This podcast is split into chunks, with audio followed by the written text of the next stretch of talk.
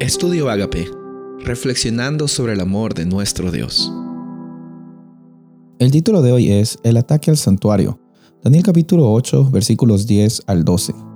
Y se engrandeció hasta el ejército del cielo, y parte del ejército de las estrellas echó por tierra y las pisoteó.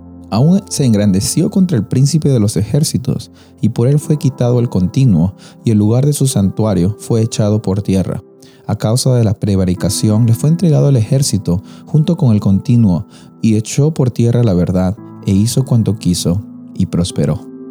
Otra vez vemos cómo es que este cuerno pequeño, que simboliza ese poder eh, de Roma papal, tuvo una actitud que pretendía quitar el lugar que le correspondía a Dios.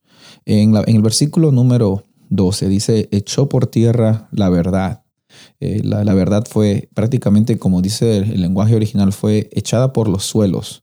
Eh, y es interesante ver de que esa palabra emed eh, es muy sinónimo en el pensamiento hebreo. La verdad está conectada con la ley. Pero no es, no, es simplemente la ley como un código de cosas a seguir, sino en, la mente hebrea la, la, verdad es una acción concreta de obedecer a Dios. No tiene nada que ver con nuestro concepto de verdad por así decirlo, ¿tú crees que es verdad eh, que hacer ejercicio es bueno para tu salud?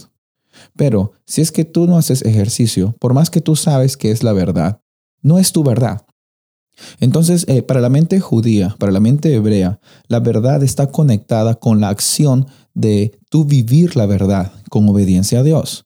No se trata de la situación en la que tú estás sabiendo que es verdad, sino se trata de cómo es que tu saber está conectado con tu vivir, porque de nada vale que tú lo sepas, tú sepas de que Dios tiene un plan para ti. Si tú, no vives una vida correspondiente a la verdad de que Dios tiene un plan para ti.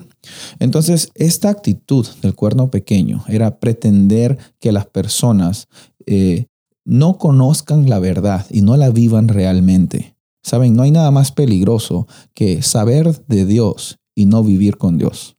Y este cuerno pequeño eh, intentaba eh, quitar esa verdad. Pero por quitar la verdad, no solo nos estamos refiriendo solamente a los mandamientos ni al conocimiento de los mandamientos, sino a la experiencia de tener una vida espiritual. El mayor ataque al santuario es mostrar al santuario que es eh, donde Dios vive, donde Dios también juzga, donde Dios, Él es el Dios omnipotente. El mayor ataque del santuario por parte del cuerno pequeño es hacer la idea de que Dios es un Dios injusto. Hacer la idea de que Dios no es un Dios, es un Dios de reglas. Porque la verdad no son reglas a vivir. La verdad es una experiencia a gozar. E históricamente también eh, vemos de que el papado se encargó de mostrar y hacer barreras entre eh, la conexión que Dios quiere tener con el ser humano. Saben, muchas veces nosotros también ponemos barreras para que las personas conozcan de Dios. Tenemos que considerar que muchas veces la Biblia que las personas van a leer no va a ser necesariamente la palabra de Dios físicamente, sino las Biblias abiertas, los libros abiertos, somos nosotros. ¿De qué forma nosotros hablamos acerca de Dios? Eh, no se trata de lo que nosotros sabemos, sino cómo vivimos.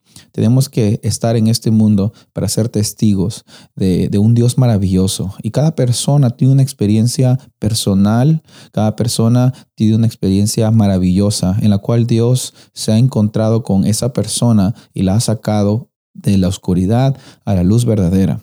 Tenemos que considerar entonces que este ataque al santuario sucedió históricamente, pero que Dios nos ayude a que siempre nosotros tengamos un concepto eh, de real y bíblico de lo que es nuestro Dios, de lo que es nuestro Dios. Y vengan los ataques, vengan las confusiones, nosotros nos aferremos a Él para que Él nos dé la oportunidad de manifestarse y que por fin se haga justicia. La justicia es algo que nosotros anhelamos y nuestro Dios de justicia va a vindicar a sí mismo y a su pueblo y nos va a dar también restauración.